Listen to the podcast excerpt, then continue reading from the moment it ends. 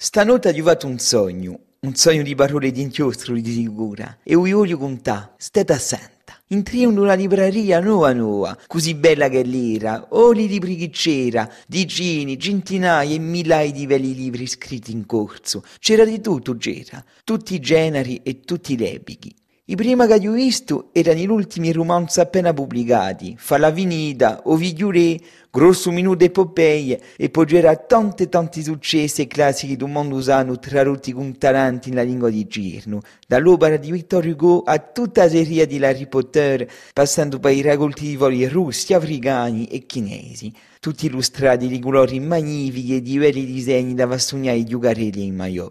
Dopo c'erano i raccolti di poesie, dall'ultime creazioni di giovani poeti di Corsica e di poeti d'altro, in edizioni bislingui, inglese e corso, italiano e corso, corso e giapponese, eccetera, eccetera. E accanto ai novità c'era un tesoro, che ne avevo inteso parlare tante e tanti volte, ma che non avevo mai potuto trovare prima. C'era qui un secondo edizioni nuovi di vecchio pari in lingua corsa, con l'integrare a Tramontana, a Gispra, a Muvra, la Nugorzo, Montese e tanti libri che erano stati pubblicati tanto. Chi piaceri pure Scopranfini, tutto teatro corso di Ianetto Notini, i poesie maestrali di Simone Daudè e di tutti questi scrittori che fine aveva erano possibili a trovare la opera, e di pure la scopra e campasi di chiandola. Tutta una parte della nostra memoria comune, rinvivita e più viva che mai. È vero, a certe volte basta poco passando una viara che si era quasi spinta per sempre, con l'amore e l'unità si può fare tutto, si può fare. E a prova l'abbiamo qui, che lo stesso giorno c'era un corso di figuretti fatti dai zideli, che facevano personaggi ricchissimi di immaginazioni e che parlavano un corso magnifico, che suminando la poesia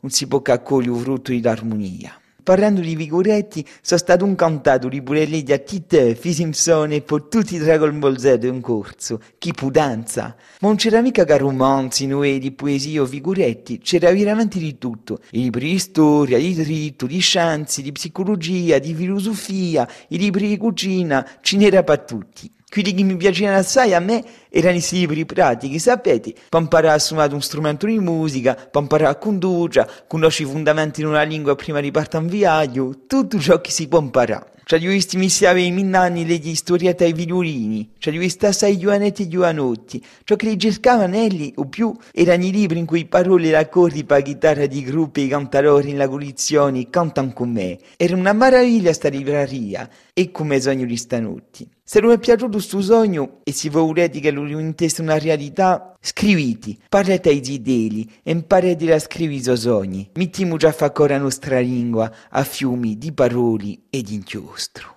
Stasera ogni cronaca di parole di inchiostro parlerà da più bella vesta di lannata che si avvicina da portarci gioia e speranza. Vi voglio parlare di Natale. Oggi, per cominciare come lo sirevi, ci daremo due poesie magnifiche del gran poeta di Loreto Rigasinca, di Antera Murocchi. A prima, a cantani zidelli, a Nantaurisco Aio di Muvrini e si chiama C'è pure Natale. Chi di è su basso, su picchio, chi di è? Entrite puro chi ti ha un cinè. Via di Arore, buonasera. Parite stanco, caratevi qui, uvo canchelo i rigerisi. È ora di già, di già di vaccena, a ci sparteremo, state torna appena. C'è pure Natale, piccia piccia tu, in grande ci augure, grande ancora di più. Su luminello chi luce curà, use guidate vivere a franca, montagne e mare sino a giorno. A terasana piglia da girà, fateli tutti, paese e città, mettite allegria in tutte le case, voglio messaggero di speranza e pace. C'è pure Natale, piccia piccia tu, grande ci augure, grande ancora di più. Ava gli diamo la seconda canzone, Nataluccio, una meraviglia cantata dai zideli del gruppo Girasole. Ecco, è Natale, chi c'ha da rigà, cosa sa caccollo a notte di Natale. E voglio un battello per parte a navigare, ed è un sportello, bombo e ciccurà. Natale, Nataluccio, qua da barba bianca, Natale, Nataluccio, posa nanta stavanca. Statti con noi a veglia e mani a carmino, quando tu partirai, picchiande vicino, a santo che ti guccio un sanco parlà, apri il sacco e lascialo piglià. Nadale Nadaluccio, quando varva bianca, Nadale Nadaluccio, posa nanta stavanca. Porta sta letterina da grandi stumare, a con soggiunti ha preso gase, digli che un anno saremo più vicino, festeremo a Nadale, agli stesso Carmino. Nadale Nadaluccio, quando varva bianca, Nadale Nadaluccio, posa nanta stavanca. Buongiorno a tutti, un piacere di ritrovare a Terci FM Paustra Cronaca Letteraria come tutti i settimani. Oggi vi voglio parlare di parole, di inchiostro e di nodi disegni, posta che non gemantari sa un genere magnifico a viguretta. Parleremo qui di vigurette di personaggi famosi nel mondo usano come Tintin, Gaston Lagaffe, Asterix e Obelix e anche Yakari. Ma mi digerete, chi tana vera si personaggi qui, qua a Gorzica e a sua letteratura? E beh, uso rapporto con la nostra isola e la lingua, che fra mezzo a tante tante altre lingue del mondo stanno parlando la nostra, il corso, e poi, vagliari, o parlano più che bene, e come. Per quelli con la variano ancoretti, vemo a presentare sto che tutti quanti so, so in vita un viaggio, un viaggio nello tempo, nello spazio, e in librati infiniti così fioriti di immaginazioni. Uno dei primi autori corsi che è diventato un maestro nella materia di adattazioni fu Francesco Maria Perfettini. E se lo giuriari tena due figuretti che l'ha adattato, due figuretti tra conosciuti sariani, i ueli di Agastaviori, Dergé, una delle più belle storie di Tantin, un giovane giornalista così simpatico, e poi Gastone di Vancan, un numero legge di Gaston Lagaffe che se l'è strampalato per tutto ciò che lo face, un corso poi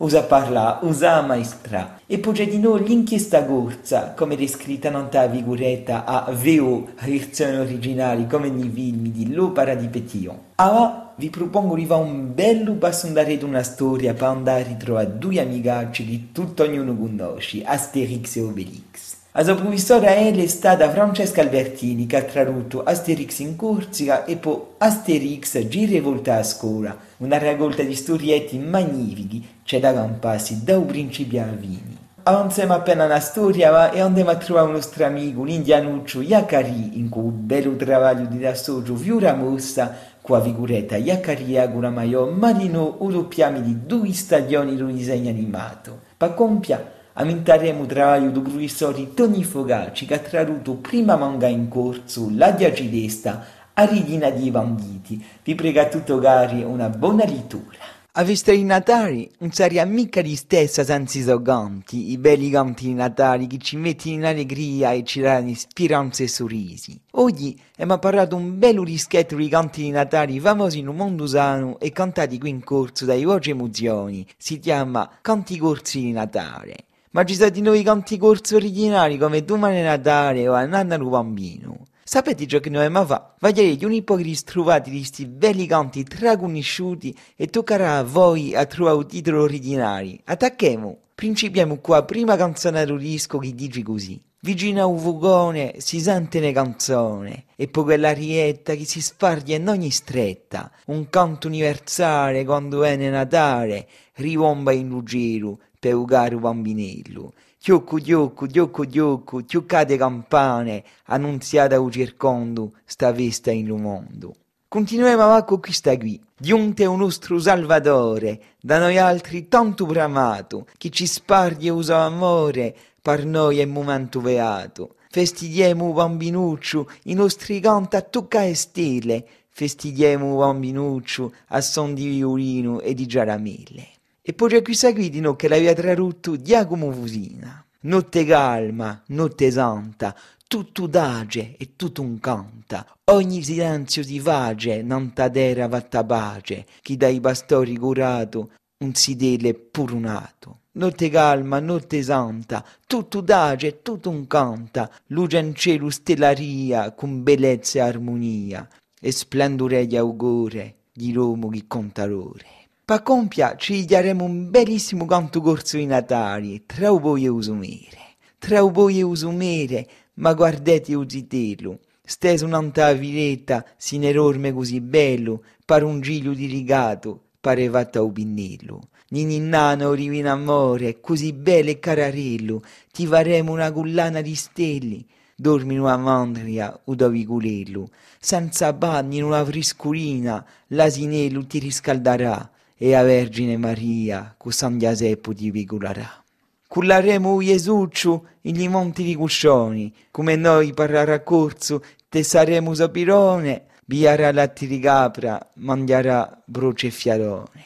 Nininana, o divino amore, così bello e cararillo, ti faremo una collana di stelle, dormi la mandria, o da vigorillo. Gian Federico Terrazzoni, ancora a me. Gian Federico Terrazzoni nasce nel 1988 in la città di Bonifacio. I suoi primi passi in poesia i fece in Atena, praticando Diame rispondi in cora reta. Un luogo ricco di tanti contrasti, prosa e versi corsi si chiamava Uvoru Corso. Qualche strofa dopo innalzò il gasetto da poesia, un blog a mazzoli di rime di virari. Straravaggiando, giro a Gorzica, sempre in quasi musa a fianco, da rispondere alla chiama di tanto anfarti, intricciando la passione e l'amicizia, in un filo da tradizione e sguardo verso la vena. A rombo risuminà, a raccolta si nel 2013 e un frutto si chiamò Ancora a me, raccolta di poesia, questa è bella che capita. Poesie e canzoni ce ne ha più pure, Canzone Murito, che Gian Federico si sa è uno dei parolieri più famosi della sua generazione. È così che noi troviamo il suo primo libro, Cittadeda, Ino a Bonifacio cantato da Diana di L'Alba, fuori strada, messo in musica dai sorgenti, ed in tante tante canzoni cantate dall'Attracchio, Canto Bobru Corso, Giacomo Guglioli, Sveglio d'Isola, Isulatine, Giancarlo Papi e tant'altri. Pubblicato delle edizioni Cismonte Pumonti, troviamo qui tutta la sua opera, dai suoi primi passi fino alle sue ultime creazioni. Troviamo la prima pagina da raccolta, stivilari che sono un bello riassunto da sua filosofia e da visione stessa di ciò che è dell'arte poetico. L'uomo che sta con garbo e tradizioni costruisce una linea fra usogori e asomanti, discidendo lo spirito da un buio di l'ignoranza, si può chiamare poeta. L'opera Sapricu da appena u Pinnedu, un'occhiata du poeta u pittore Gianfrancesco Greani, che ha realizzata coprendola d'incora me. D'altronde, occhiate u maghi, ce n'è una bella mannata, quando il poeta menta tutti i nomi e i luoghi di suoi amici, pagliellati e improvvisatori. E postumati come anta Natale Ruggiani, a un poeta Martino Erzinico e partuto poeta, i vittimi dello scompianto Rivoriani, 5 di maggio, oppure il chitarrista di Dianda Django Reinhardt con due dita. Contarino assai la radighera ai zoologhi, Bunivazinchi in particolare, questo bello poema, L'Isoli Pasciali, che ci contavamo a marinera di pastori di Santa Monza fino all'Isoli Lavezzi. Giungimo ai Lavezzi, Pabucca Lazzarina, e i pecori avezzi a questa gara confina, gori nimmi di dolcezzi tra l'arba e l'aria vina. È così che in qualche ora avviemo l'animale, in questo luogo d'albori e bidezza senza uguali, che chiamiamo con amori, in oscisoli pasciali. Ma o pastore due bunivati, un maneggia di noi a risa, ma sempre con un fondo di verità non la società d'oggi. Pigliamo che un passo da putantissima faccia di vecchio sopra i famosi reti sociali. Hai messo un nuovo ritratto, ma quali sei un so sicuro? Un faccinuto a ti contatto scrivendo non tutto muro. Un murerno non talantico Adesso ogni scambio lecco, che un solo amico, oggi ta una faccia di becco. E con un'opera da scopra, senz'altro.